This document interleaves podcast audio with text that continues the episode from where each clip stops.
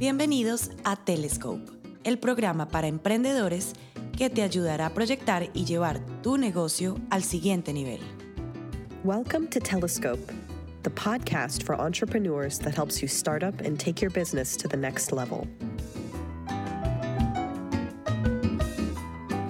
Hola a todos los oyentes, hoy es nuestro quinto episodio en Telescope Podcast y tenemos un invitado especial, Julio Hernández. Para mí es un placer tener a Julio en el programa, primero que todo porque vamos a hablar de una temática que en este momento nos preocupa a todos, pero debemos hacer algo para hacer un cambio, es acerca del cambio climático y cómo podemos abordar este tema.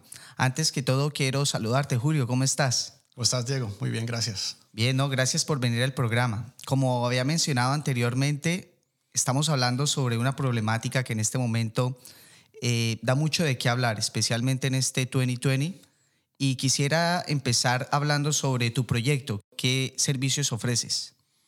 Mira, nosotros formamos una empresa hace más o menos cinco años que se llama Enlight Energy.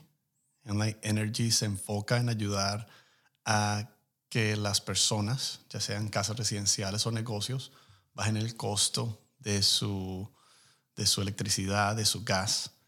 Eh, y obviamente a través de hacer ello tengan un impacto positivo en el, en el medio ambiente.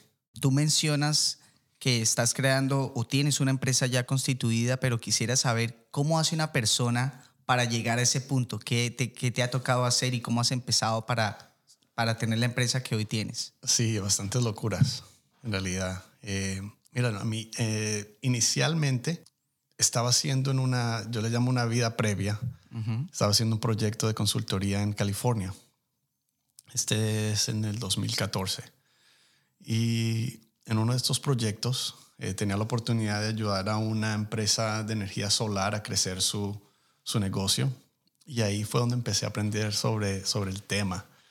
Y me terminé enamorando de la, de la industria, de lo que estaba sucediendo, del, del potencial que tenía y teniendo esa corazonada como muchos de nosotros que desde con mucho tiempo, con esas ganas de tener mi propia empresa, de armar algo chévere, de ayudar a la gente, decidí entrar ahí a la industria y saltar. Esto fue en diciembre del, del 2014. Ha sido un camino bien, bien largo, muchos desafíos, eh, muchas cosas que no me esperaba, eh, muchas experiencias muy lindas también. Y en ese sube y baja uno poco a poco va armando un equipo, creciendo una empresa, eh, creciendo la información que manejamos, en, el valor que le podemos dar a nuestros clientes y cada vez a través de esas lecciones tratando de hacer un mejor trabajo y, y cuando te das cuenta han pasado cinco años y todavía estamos vivos. Ok, tú acabas de mencionar algo muy importante y son los desafíos a lo largo de estos años, ¿cuáles han sido los desafíos que te ha tocado enfrentar y qué has hecho para mejorar los procesos? Eh, hay muchísimos y en, cada uno de los desafíos muchísimo, muchísimas lecciones, ¿no? Yo creo que inicialmente, cuando agarras un grupo de personas que tienen mucho entusiasmo y se lanzan a algo, ese, ese entusiasmo hacen que ignoren muchas realidades y que, pueden venir a través del, a través del tiempo, eh, ya sea por el lado de, de, la economía que estás entrando y tu conocimiento de esa economía y cómo en realidad funciona un negocio por el lado de tu contabilidad y de asegurar de que todo funcione de una forma, en inglés se, se diría profitable. Entonces, esa parte viene, viene, siendo un desafío. Está el desafío de que todos somos seres humanos. Probablemente el más grande, si nos vamos a enfocar en uno, es que todos somos seres humanos. Una empresa no es una empresa en sí, una empresa es un grupo de personas. Las personas somos imperfectas, todos somos un poco locos, todos tenemos algo que, o sea, imperfecciones y, lo que sucede cuando pones a muchas personas, que cada uno tiene sus, sus imperfecciones o sus locuras y los pones juntos, es que se vuelve un, un poco complejo.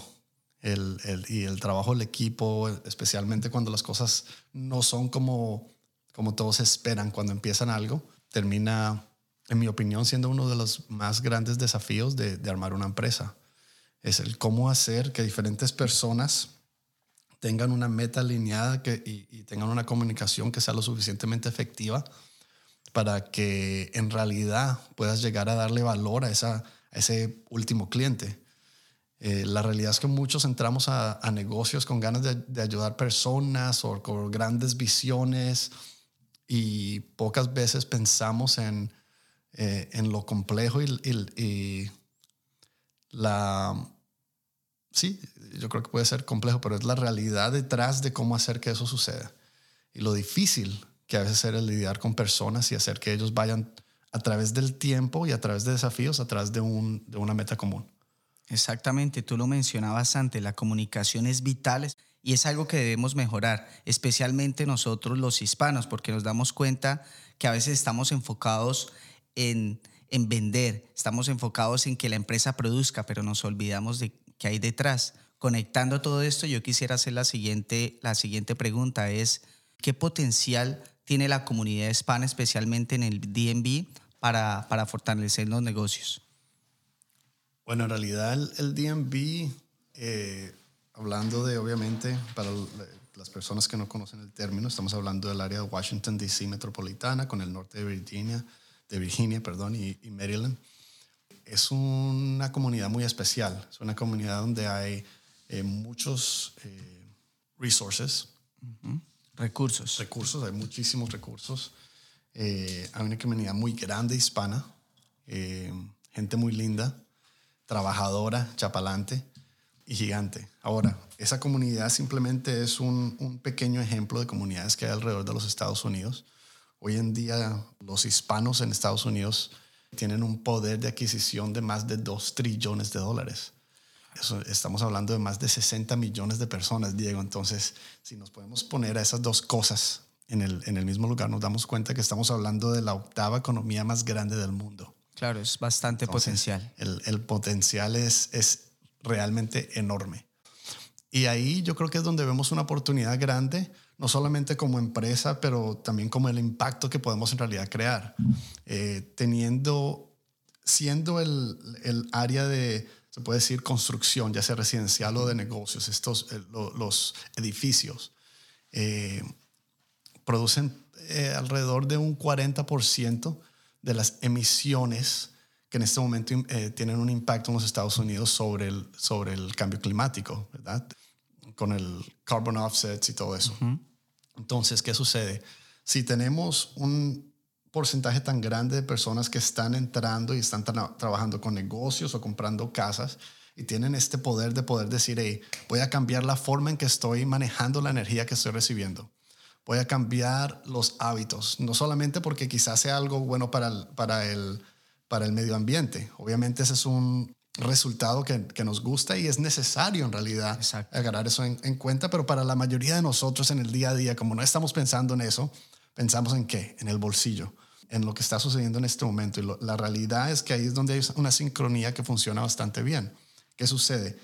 Al construir las nuevas propiedades, de una forma en la cual producen la misma energía que están consumiendo, hay varias cosas que suceden. Número uno, bajamos nuestro costo económico inmediato mensual en cuanto a lo que tenemos que pagar por electricidad, gas o aceite, dependiendo del tipo de construcción. Número dos, estamos creando trabajos para personas que puedan entrar a la industria y empezar a, a ser parte de esta nueva revolución que hay, de esta nueva, esta nueva economía que está saliendo. Y al mismo tiempo y como resultado, eh, juntos podemos tener, la comunidad hispana en realidad puede tener un impacto en el progreso que tienen los Estados Unidos como país en cuanto a la forma en que manejan el cambio climático y las, las acciones que podemos tomar, que es mucho más grande de lo que la mayoría perciben. Tu empresa básicamente se encarga de, de manejar energías renovables y, también de explorar otras alternativas para primero que todo ahorrar lo que tú dices y también generar un impacto positivo en el medio ambiente. Pero supongamos, yo tengo una casa, ¿cuál es el proceso? ¿A dónde tengo que llamar? ¿Cuál es el proceso para, para evaluar cómo puedo eh, generar un ahorro en mi casa? Sí, sí, sí. En realidad, mira, hay tres formas en las cuales podemos bajar el, el costo, el uso de energía y, y por ende el costo que tenemos mensualmente está cuánto pagamos por la energía que estamos produciendo o cómo estamos en realidad recibiendo la energía que estamos utilizando. Ahí es donde, por ejemplo, ves muchas casas que hoy en día están adoptando lo de los paneles solares y todo eso. Está el lado de la construcción de la casa en sí, que viene siendo la eficiencia. Ahí es cuando pensamos en que las calles estén bien selladas, ventanas, puertas, el HVAC, el sistema de, aire acondicionado y de, de calefacción, eh, las luces que utilizamos, ya sean luces LED, etcétera. Todas esas cosas ayudan a bajar el uso pasivo de una casa. Entonces, Está el lado de, la, de cómo estamos produciendo energía, o si estamos produciendo nuestra propia energía. Está el lado de la eficiencia de una casa, cómo está, si está bien construida la casa. Y por último está cómo estamos manejando o monitoreando la energía que existe. Entonces, eso es lo que nosotros le llamamos Intelligent Energy Monitoring o monitoreado de, energía inteligente. Entonces, tenemos tecnología que podemos conectar a las casas, las cuales o a un negocio el cual empieza a leer esta información de dónde se está yendo la electricidad para así poder utilizar la tecnología que existe hoy en día para saber realmente dónde se están yendo esos dólares que, que en ese momento estamos pagando mensualmente. Número dos, como mencioné, está la construcción y también cómo estamos produciendo esa energía. Cuando nosotros entramos entonces a un proyecto, lo primero que hacemos es revisar cómo es explorar cuál es la situación en ese momento con esa, con ese, con esa casa o con ese negocio. Eh, si usamos el ejemplo de una casa, lo primero que vamos a hacer es mirar, ok, qué tan bien sellada está la casa, hay escapes de aire, etcétera, en qué condición está la máquina eh, de calefacción o de, o de aire acondicionado, en qué condición está el, por ejemplo, en, en el DMV, la mayoría de las casas tienen áticos, cómo está ese ático, qué tipo de insulación tiene, qué tipo de ventilación tiene. En, sí, hay muchas cosas que revisamos, el calentador de agua, etcétera. Ese tipo de cosas nos hemos dado cuenta que si están, eh, quizás, quizás si es una casa antigua, es posible que al solamente ponerle atención y mejorar esas cosas, algo tan simple como mejor insulación y mejor ventilación en un ático, hemos visto que hay clientes que bajan su costo mensual por más de 40%. Entonces, lo primero que hacemos es investigar el, el, uso que tienen en este momento y buscar formas de bajarle ese consumo. Segundo, eso, y, y hablemos de esto, eso no es algo muy, la palabra sexy, ¿no? Nadie, nadie se la, pocas veces vas a eh, escuchar a alguien que ponga el término cambio climático con cambiar mi insulación. Exactamente. Pero, la realidad... Hay, hay, una conexión poderosa y lo que por eso hice la introducción del programa. Vamos a hablar sobre cambio climático y es, ok, siempre que prendo el televisor, siempre que veo redes sociales es cambio climático y se hace esto y lo otro, pero personalmente, ¿qué estoy haciendo para ese cambio?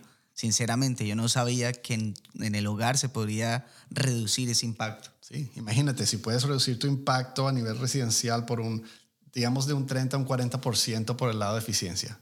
Después, lo que hacemos es decir, ok, bueno, y vamos a, si es una casa que en este momento eh, eh, tiene la opción de agarrar paneles solares, entonces, por ejemplo, en el área de Maryland es gratis, en el área de DC, más que gratis. Las empresas solares están dispuestas a, pagar, a pagarte para que agarres paneles. En Virginia acabaron de pasar una legislación en la cual para el año 2050 100% de la energía o de la forma en que el Estado agarra su energía tiene que ser renovable. Eso va a hacer que una serie de ayudas, etcétera, empiecen a, empiecen a, ser desarrolladas para que tenga más sentido económicamente para que las personas y los dueños de negocios puedan hacer la transición. Esta transición es inevitable. Eh, pero entonces, ¿qué sucede? Al poner, por ejemplo, paneles, esa casa puede que reduzca entonces su costo otro 20, 30%. Estamos hablando de que una persona típica que tiene una casa en el DMV, después de en realidad eh, hacerle este mejoramiento a su casa, puede terminar gastando muchas veces mucho menos de la mitad de lo que pagaba antes. Entonces eso es lo que nos agarra la atención porque decimos, bueno, el, el, el, bolsillo ya mensualmente voy a tener un, un mortgage de electricidad más barato, se puede decir, más económico. Y tenemos que hacer ese, eh, tenemos que darnos cuenta que ahí mismo no solamente nos está impactando el bolsillo, sino que estamos como hispanos en Estados Unidos haciendo un impacto directo inmediatamente a cómo estamos apoyando este mejoramiento en cuanto al, a los problemas que estamos viendo por el lado de las emisiones de, de carbono y, el, y lo que vemos como un impacto al, al, al clima en general. Tú mencionas algo muy importante, es aparte de todas las ayudas que se pueden hacer a nivel medioambiental es cómo puedo ayudar a mi comunidad. Tú acabas de decir, claro, me enfoqué en esta comunidad. ¿Por qué te enfocaste en la comunidad hispana y qué estás haciendo para aportar a la comunidad? Sí, sí, sí. Bueno, en realidad, eh, sinceramente, Light Energy trabaja con, no, no discriminamos en ese aspecto. Entonces, sí, nosotros tenemos eh, nuestros grupos, en realidad nos enfocamos en el área residencial y, buildings de edificios en general. no, no es requisito eh, ser hispano ah, para que nosotros trabajemos con esa persona. Ahora, tengo una pasión interna como inmigrante, yo soy inmigrante colombiano de primera generación, tengo una pasión especial para ayudar a, la gente que son parte de con, quien crecí, ¿no? Y me di cuenta que hay creamos una división especial en realidad para este proyecto, porque me di cuenta que hay una oportunidad que está pasando desapercibida y es muy gran, mucho más grande de lo que la mayoría de las personas se dan cuenta por muchos lados. O sea, estamos hablando estas personas latinas alrededor de los Estados Unidos, que estamos hablando de un 60 millones de personas, tienen 165% más probabilidad de estar en un área, de vivir en un área que está contaminada, por ejemplo. Eh, los latinos también somos trabajadores en sí y muchos de los trabajos en los que estamos entrando, muchos estamos buscando trabajos, muchos estamos buscando oportunidades y quiero promocionar y quiero promover en realidad el hecho de que una de las mejores industrias en las cuales un latino en este momento puede entrar es, es el futuro, es, es, lo que es la energía renovable, la eficiencia. Este cambio que está sucediendo en cuanto a la infraestructura y la forma en, en la cual los Estados Unidos agarran su energía es una oportunidad grandísima. Mira, cada vez que yo te, te veo, te escucho hablar, eh, se siente la pasión y me gustaría saber qué te inspira para seguir con tu proyecto. La, inspiración vino de las ganas de ayudar y apoyar a personas. Eh, de alguna forma, así, Dios me dio esa mentalidad, no sé, o sea, siempre quise, siempre quise usar negocios para ayudar, ayudar personas, usar negocios para ayudar personas. Siempre vemos de que hay, obviamente, miles de historias de, de negocios que se aprovechan de las personas. Sí. Y, para mí siempre fue muy lindo el área de que, ¿cómo podemos, ¿cómo podemos formar una organización, una empresa en la cual podamos en realidad utilizar el capitalismo para darle valor a las personas, para en realidad hacer que todas las personas que toquen esto tengan un, un buen beneficio? Y eso es en realidad lo que, lo que, me, lo que me inspira, lo que, lo que nos mueve. Entonces, ¿qué sucede? Es algo que en inglés se llama triple bottom line que es un negocio en el cual hay buena ganancia, se ayuda a la gente y se ayuda al medio ambiente. Ese es el tipo de cosas que a mí me pone eh, así, con esa pasión que, a, la, a la cual te refieres. ¿A qué le atribuyes el éxito que ha tenido durante estos cinco o seis años? Perseverancia, en realidad, perseverancia. La misma gente, esa misma gente loca que te digo que es compleja, sin ellos no, no tuviésemos nada, sin el esfuerzo de yo me pudiera sentar ahí, tenemos líderes eh, eh, excepcionales, muchos de esos incluyen latinos en realidad, eh, en nuestra empresa. Tenemos personas que han sacrificado muchísimo. Uno de nuestros instaladores acá en, en, DC es un ingeniero colombiano, se llama David, David Torres, y el, el hombre es 1A en, en el tipo de trabajo que hace. Te puedo decir que nuestro jefe de instalación en Connecticut de paneles solares, es un señor eh, Héctor Ortiz, un señor puertorriqueño. Tolka está, que tú conoces, ha sido parte de nuestro equipo acá, ayudándonos a promover nuestra empresa en, en, el área de Virginia.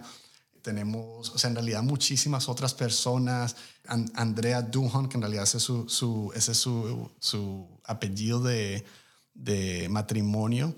Ella es nuestro financial controller, ella es la que maneja toda la contabilidad. contabilidad.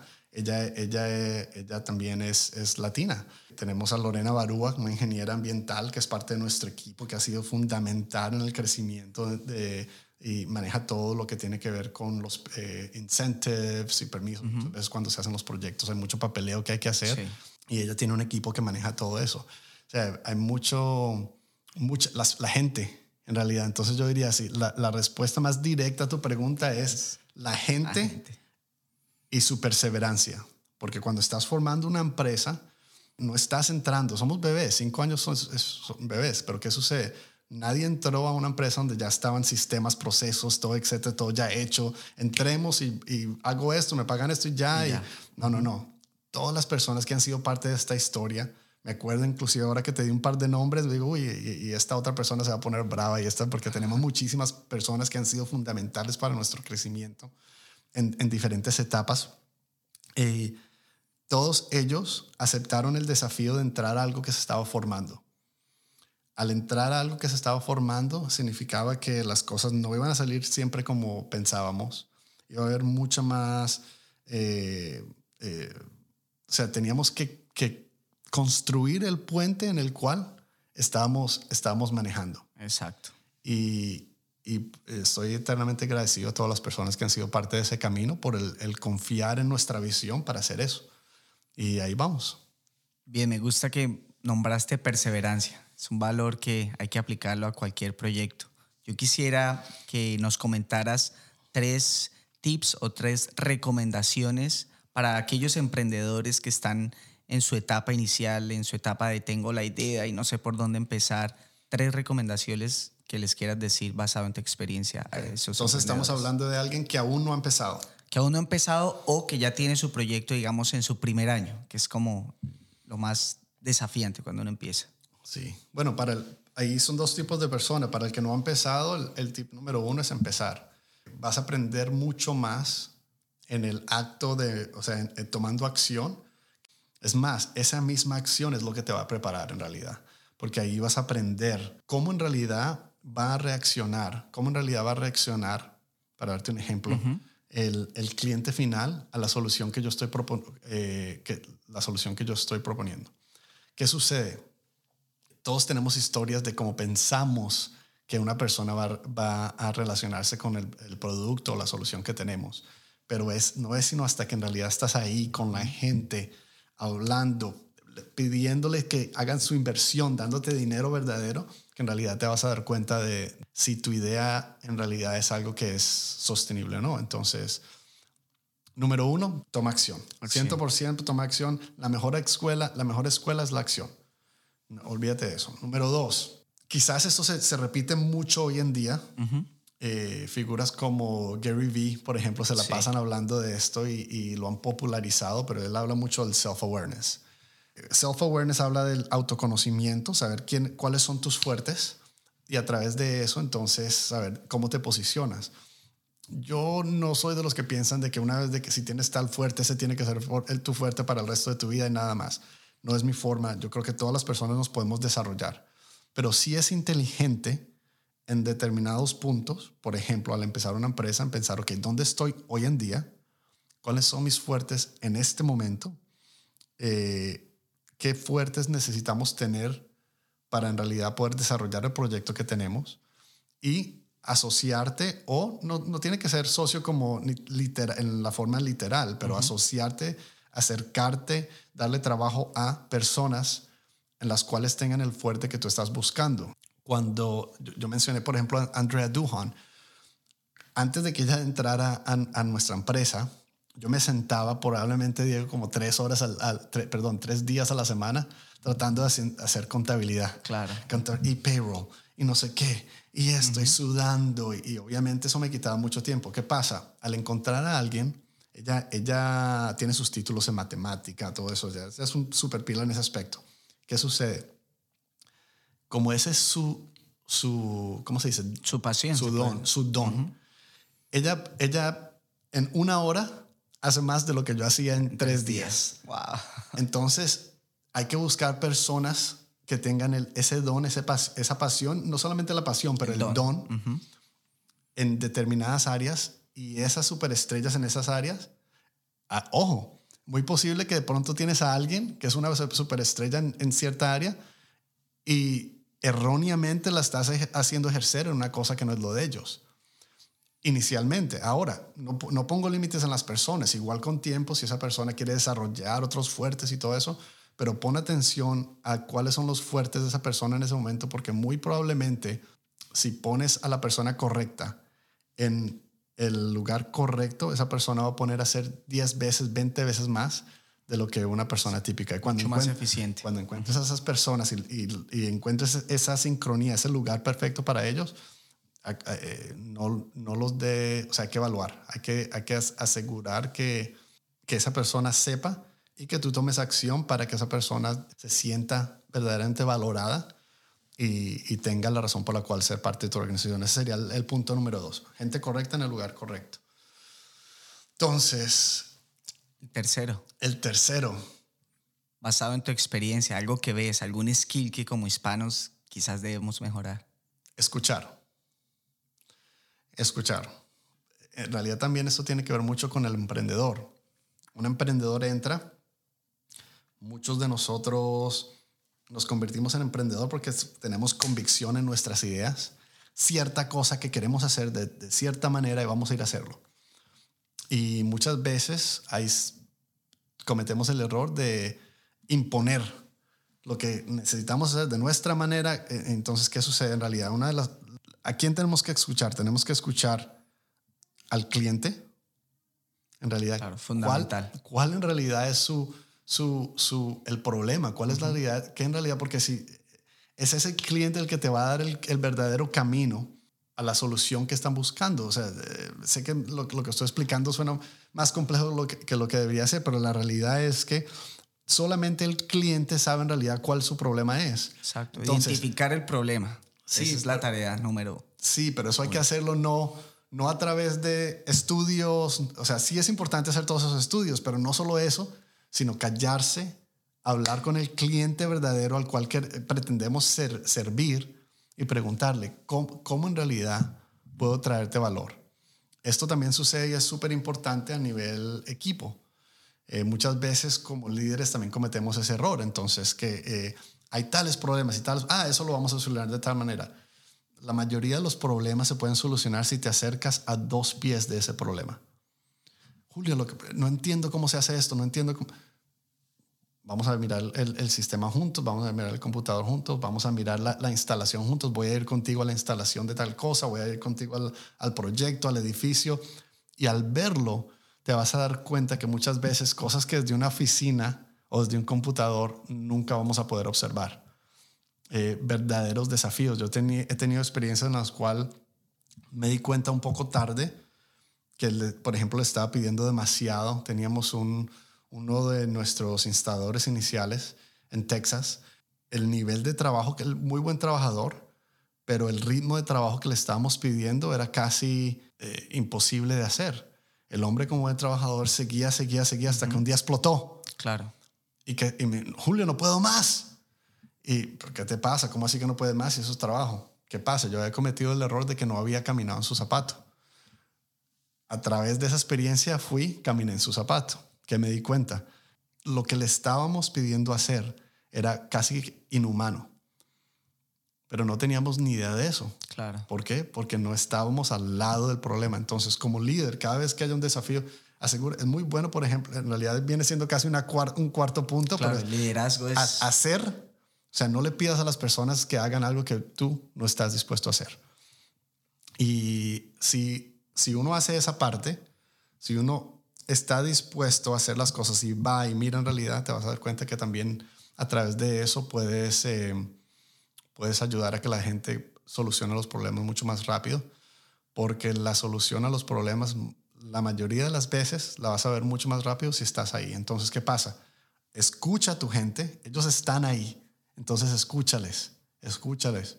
Si están trabajando contigo, es asumir que son bastante inteligentes escucha a tu gente y si no entiendes, ve y ponte al lado de ellos. Y ahí al escuchar, con, no solamente con tus oídos, sino con tus acciones, eh, ahí va a haber un, un, un, aprendizaje que vale oro.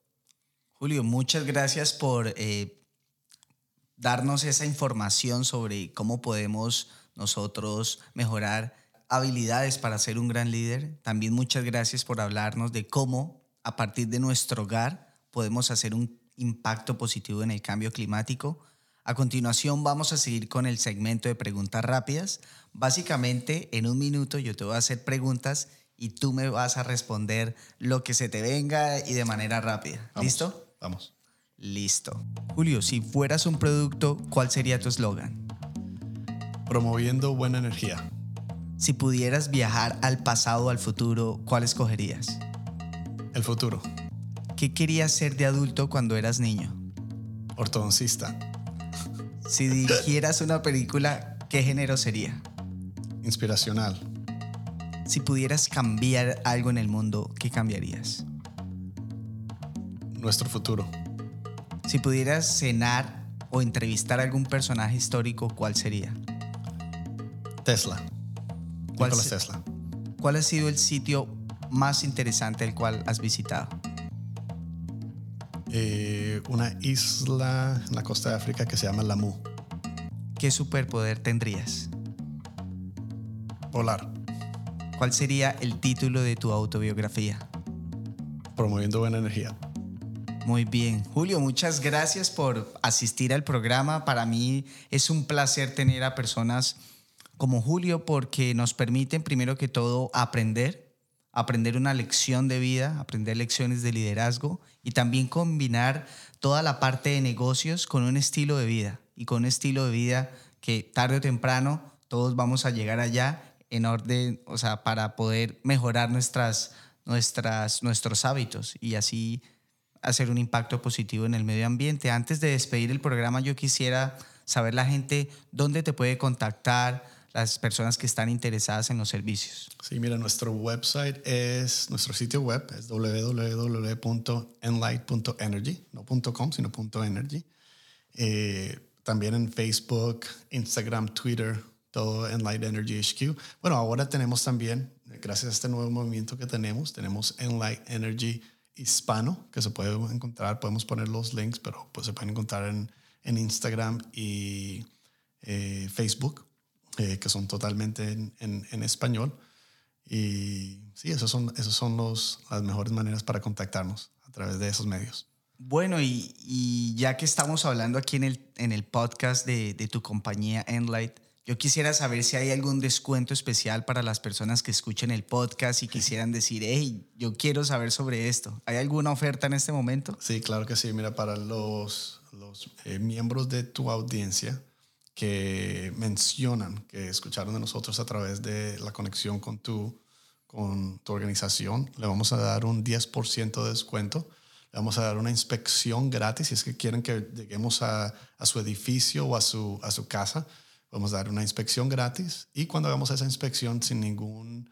eh, sin poner ninguna presión, ningún compromiso, también les vamos a obsequiar eh, eh, eh, bombillos LED para que cambien de una vez los bombillos LED sin ningún costo ni ningún compromiso, solamente cuando lleguemos a hacer la inspección. Eh, y por último, todas las personas que, eh, o si es que alguien nos contacta, nosotros nos gusta hacer una rifa en la cual todas las personas que nos contacten van a entrar a una rifa para un termostato inteligente. Entonces van a entrar a la rifa, van a agarrar bombillos nuevos, van a agarrar 10% de descuento y una inspección gratis. Si eres dueño de casa en el DMV o si eres eh, dueño de un edificio, con gusto eh, podemos echarle un vistazo y puedes contar con una organización que no te va a ni poner ninguna presión de ventas ni nada de eso y que con mucha transparencia podemos responder cualquier pregunta que tengan y guiarlos en quizás qué oportunidades hay para que en realidad vean un ahorro verdadero eh, y como hemos escuchado, a través de ese ahorro también hacer un, poner un poco de, de, de, eh, mejoramiento al mundo y, y a estas cosas que estamos viendo hoy en día. Julio, muchas gracias por asistir a Telescope Podcast. Muchas gracias. A vos, Diego. Telescope Podcast. Our mission is to create a community of entrepreneurs in the DC metro area to support ideas and projects in the early stage of business by organizing events, workshops, and trainings for the community. Our vision is to become the best bilingual podcast listened to the in DC metro area. Our purpose is to inspire people showcasing entrepreneurship models and products based on the real example at successful business cases.